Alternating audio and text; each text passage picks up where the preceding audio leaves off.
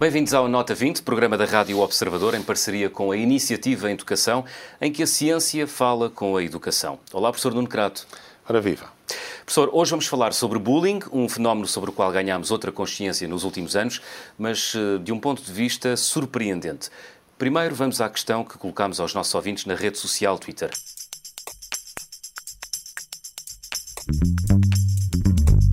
O nosso cérebro tem reações meramente biológicas?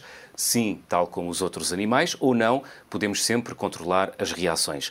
E a maioria, professor, respondeu que sim, 60%. Sim, é uma maioria, não será uma maioria muito significativa, mas dá-nos ideia de que as pessoas hoje em dia têm consciência de que há muitas atitudes que nós não controlamos, ou que não conseguimos controlar, ou que precisamos fazer um esforço especial para controlar. E este tema está diretamente relacionado com aquilo que hoje nos traz aqui, que é o tema do bullying, e em que medida é que os jovens conseguem ou não controlar instintos que têm perante ameaças de alguns colegas. E é nosso convidado Jaime Grácio, psicólogo clínico, investigador da Fundação Champalimau, professor de Psicologia Comportamental na Faculdade de Ciências Médicas da Universidade Nova de Lisboa. Jaime, obrigado por ter vindo à Nota 20. Obrigado, eu aqui. Jaime, um grupo de investigadores da Fundação Champalimau tem realizado um estudo, uh, ou estudos, sobre os comportamentos da mosca da fruta em situações de perigo ou ameaça. Daqui resultou até um artigo uh, cujo primeiro autor é o investigador Ricardo uh, Zacarias. O Jaime não está uh, diretamente relacionado com esta investigação, mas surge aqui como investigador que pode ajudar a definir uma aplicação prática desta evidência no contexto do bullying. Vamos começar pelo princípio. Por que é que as moscas da fruta nos podem ensinar coisas sobre o funcionamento do nosso cérebro e que experiências foram realizadas uh, com estes bichos? Bom, de facto, as moscas da fruta são um, um bom modelo de comportamento animal, em especial de, das respostas mais simples. E uh, o, o seu código genético é bem conhecido, é relativamente fácil de manipular e, e, na sua expressão e, e, em relação a estruturas como o sistema nervoso, uh, encontramos semelhanças com, com, com, com, o restante mundo animal, incluindo os mamíferos e, em específico, em relação aos humanos. Ou seja, elas são parecidas connosco?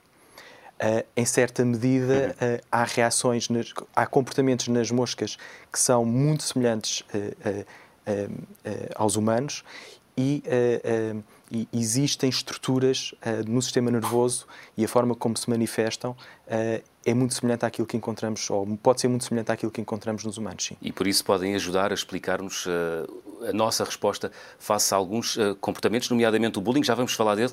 Que experiências é que realizaram com as moscas? Para Bom, chegar a conclusões? Este, este, este grupo uh, de investigação uh, tem vindo a estudar as, as, as, reações da mosca da fruta face a situações de ameaça, a situações de perigo. Uh, e num projeto de investigação em que o primeiro autor é o Ricardo Zacarias, de facto, os investigadores perceberam que a mosca da fruta tem dois tipos de resposta que encontramos no, no reino animal que são a resposta de fuga ou a resposta de uh, bloqueio. Portanto, uhum. a mosca, perante uma situação de perigo ou de ameaça, pode bloquear ou fugir uh, dessa situação. E, e, como é que chegaram a essa conclusão? Bom, os investigadores uh, conseguem, de uma forma relativamente fácil, induzir a sensação de, de, de medo eh, na mosca da fruta, da fruta fazendo aproximar um, um, círculo preto do seu campo visual. E, portanto, isto é o sinal de ameaça para a mosca da fruta. Hum. Portanto, assustaram-nas com círculos pretos? Sim, com a aproximação de sombras que vão ganhando um, um, um certo, uma certa dimensão e que dá a ideia de se estar a aproximar uma ameaça. Uhum. E, e depois é ver dentro de uma caixinha o que é que as moscas da fruta fazem. E o que é que concluíram? Estes, estes investigadores concluíram uma coisa muito interessante. Concluíram que uh, existe uh, uma estrutura uh, na mosca, um conjunto de neurónios, que são responsáveis por decidir se a mosca da fruta vai ou não bloquear perante uma situação de perigo. E usando uma técnica que permite manipular esses neurónios, uma técnica chamada optogenética, eles observaram que a ativação desses neurónios decide pela mosca para bloquear perante uma situação de perigo. E depois, quando nós levamos isto para o mundo das crianças e para o fenómeno uh, do bullying. Como é que se faz essa, essa transposição? João Miguel, eh, talvez eh, ainda outra questão que eu tinha, uma curiosidade que eu tinha, Força, talvez professor. um pouco antes disto, se não se importa, que é, uh, e esse conjunto de neurónios existe também nos seres humanos ah. ou existe algo equivalente? E, portanto, em que medida é que esse modelo ou que essas experiências podem iluminar o nosso próprio comportamento? Uh, os investigadores estudaram um, uh, esses neurónios na mosca da fruta. Contudo, estamos a falar de uma, uh, de uma resposta, de um comportamento que existe em larga escala no reino animal e, portanto, uh, claramente este comportamento teve uma vantagem evolutiva.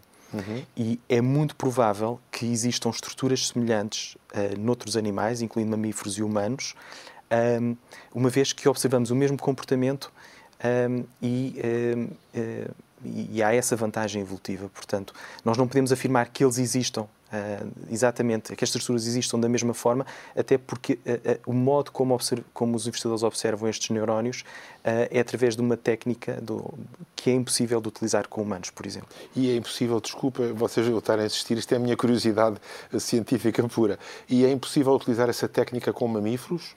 Ou é mais fácil fazê-lo com, com, com as moscas? Eh, as moscas eh, permitem que os estudos tenham uma grande amostra, eh, mas é possível usar esta técnica de optogenética também com, por exemplo, com roedores. Okay. Aliás, isso acontece noutros laboratórios na Fundação Champalimau, mas com, com humanos e com este nível de especificidade é absolutamente impossível utilizar este tipo de técnicas e, portanto, continua a ser uma incógnita o funcionamento do cérebro humano a esta especificidade, de facto especificidade que é a resposta à ameaça e ao medo. Sim, e a ativação de um conjunto de neurónios específicos. Uhum. Isso é que é muito interessante observar. São uh, estruturas muito pequenas uh, que, se, que, são observadas em funcionamento em tempo real e isso é realmente muito interessante. E é isso que acontece quando uh, um ser humano é exposto também a uma situação de perigo e de ameaça, nomeadamente as crianças, quando são confrontadas com uma situação de bullying. Sim, o ser humano tem um hum. conjunto de respostas inatas face uh, ao perigo, uh, onde se inclui a resposta de uh, fuga, confronto ou bloqueio. E, portanto, é uma resposta muito automática e que poderíamos dizer não uh, assenta na complexidade de outras estruturas do cérebro mais avançadas. Mas nas crianças é muito natural que possamos observar uh, esta resposta com mais frequência. Uhum. Jaime, esta experiência e, estas, e as respectivas conclusões uh, dão boas pistas para ajudar a desenvolver uma atitude positiva face ao fenómeno do bullying? Exatamente, é isso mesmo, a palavra correta. Portanto, este estudo uh, levanta pistas para se poder desenvolver uh, uh, ciência e se fazerem estudos no futuro na área da educação e na área da psicologia no geral, uma vez que temos aqui uma informação que existe, poderá existir no cérebro uma estrutura que decida automaticamente pela pessoa um, o que fazer face a uma situação de perigo. E essa decisão pode ser de bloquear perante uma situação de perigo. E o que sabemos no bullying em específico é que essa é a resposta menos favorável uh, para, a criança, para a criança conseguir ultrapassar a situação de bullying. Portanto, bloquear perante uma situação de uh, ameaça por parte de um outro colega é de facto a, a, a, opção menos eficaz para terminar com a situação de bullying. E que é incontrolável, pelos vistos, não é? Portanto, muitas vezes acontece que a criança não consegue controlar eh, essa atitude. Estou a pensar bem? É isso que se verifica? Sim, numa, numa, numa primeira instância, sim. Ou seja, a resposta imediata, automática, uh, pode de facto não uh, ser involuntária e não ser controlável por parte da criança. O que este grupo de investigadores uh, observou foi também uma coisa muito interessante, que havia uma maior tendência para a mosca da fruta bloquear quando uh, o seu estado, no momento em que era confrontado com a ameaça, o seu estado era uh, de, uh, mais imóvel, portanto, ou seja, a mosca da fruta quando se movia mais lentamente, ela tinha tendência a bloquear. Quando se movia mais rapidamente, ela poderia ter mais tendência para fugir da situação. E no bullying, nós sabemos que muitas crianças que são vítimas de bullying são precisamente aquelas que são mais introspectivas, que estão mais focadas nos seus pensamentos, nas suas emoções interiores e, portanto, no recreio da escola poderão apresentar-se muitas vezes como uma mosca a mover-se lentamente. Uh, e, à partida, estas crianças serão mais vulneráveis, de facto, uh, para, para, para o bullying, tendo em conta esta, esta informação que recebemos deste estudo, uma vez que perante uma ameaça a sua decisão automática, poderíamos chamar de decisão, ou decisão do seu cérebro de uma forma automática, acaba por ser para bloquear e de facto ficam à mercê da, do, do, do, agressor uhum. na situação. Jaime, que, que marcas é que deixa o fenómeno do bullying numa criança e numa família agredida e também no agressor? Bom, de facto, um, um, no, no, no, imediato, a médio, curto, curto, curto, médio prazo, as crianças vítimas de bullying são muito mais vítimas de problemas psicossomáticos. Por exemplo, têm mais dificuldades, por exemplo, ao nível da função intestinal e outras reações uh, uh, e outros problemas a nível psicossomático, já para não falar de problemas de ansiedade e depressão mas na idade adulta, muitas crianças, ou neste caso, eh, muitos adultos vítimas de bullying em criança, acabam por ter níveis mais elevados de ansiedade, de depressão, maiores dificuldades nas relações sociais um, e, um, e com impacto significativo no seu curso de vida e na sua qualidade de vida. Mas, João Miguel, eu acho que nós temos aqui, uh, temos aqui um privilégio de ter connosco um psicólogo e que é investigador e, portanto, está a ver os dois lados da, da, questão, não é? Está a ver como é que uma experiência, que é uma experiência quase de biologia fundamental, eu diria, não sei, uhum. está aqui quem me corrige. Podemos afirmá-lo dessa Podemos forma. afirmar que é, é uma, quase de biologia fundamental, como é que uma experiência desse tipo se uh, nos permite fazer um paralelo com o comportamento das pessoas que nós conseguimos observar de fora e que um psicólogo conhece de um ponto de vista totalmente diferente. Não é? Um psicólogo não mete elétrodos, nem faz alterações, uh, alterações nos neurónios das, uh, das crianças, mas sabe pelo comportamento como é que as crianças se comportam. E, portanto, este paralelo a mim parece muito interessante. Até porque há essa particularidade que a, eh, a experiência que se faz com as moscas e com a ameaça, ou com a exposição à ameaça e à, e à, e à agressão, obviamente não pode ser feita, já com crianças, como é óbvio. Não, e, e é aí que de facto é, é, é, é muito interessante uh, uh, podermos, uh, isto sem, sem, tirar conclusões precipitadas e evitar generalizações excessivas, mas tira, sobretudo retirar informação importante sobre a investigação em ciência básica, portanto a investigação no laboratório e perceber se isso pode ser informativo para definir projetos de investigação uh, com humanos, onde não vamos manipular estes neurónios, obviamente, uhum. mas, sobretudo, desenvolver estudos que permitam perceber uh, se, por exemplo, neste caso, se dar uma orientação para as crianças que poderão ser mais vulneráveis face ao bullying, para poderem ter uma orientação durante o seu recreio, por exemplo, perceber se isso terá impacto ou não na forma como poderão lidar com uma situação de bullying. Isso será realmente interessante.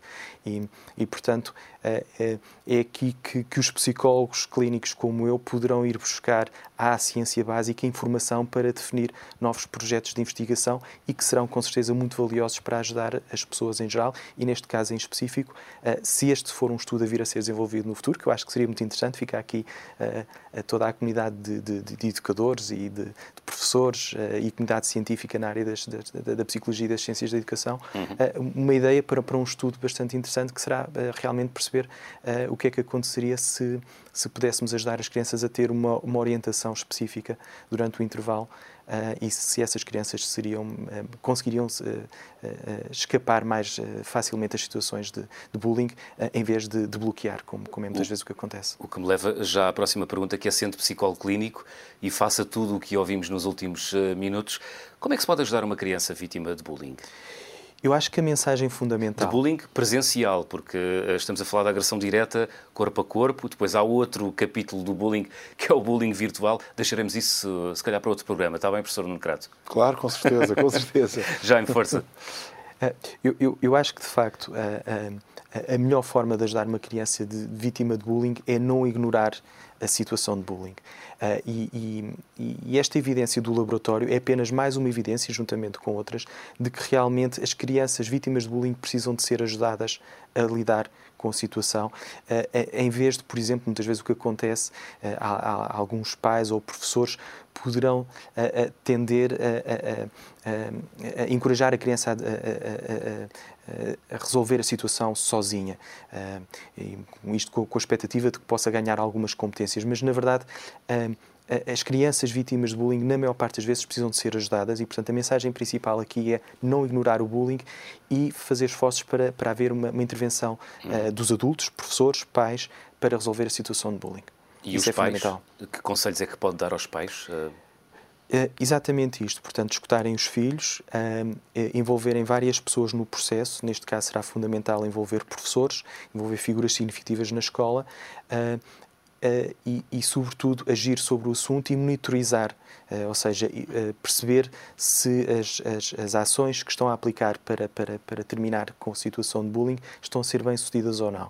Uh, e, portanto, uh, portanto, avaliar sempre, estar sempre a avaliar, sempre agir a, e avaliar. Agir e avaliar. Sobretudo, não ignorar, e esta é a mensagem fundamental, com, porque temos até ao nível da biologia e da, da, da neurociência, temos mais uma evidência que nos diz uh, que estas crianças precisam de ser ajudadas e não uh, uh, ser deixadas à sua mercê para, para lidar com a situação de bullying. Uhum. Estamos quase no final do nosso programa. Jaime Graça, muito obrigado por ter vindo à Nota 20. Obrigado também. Tive muito gosto em estar aqui convosco. É. Professor Nuno Crato, breves notas sobre esta abordagem surpreendente ao fenómeno do bullying.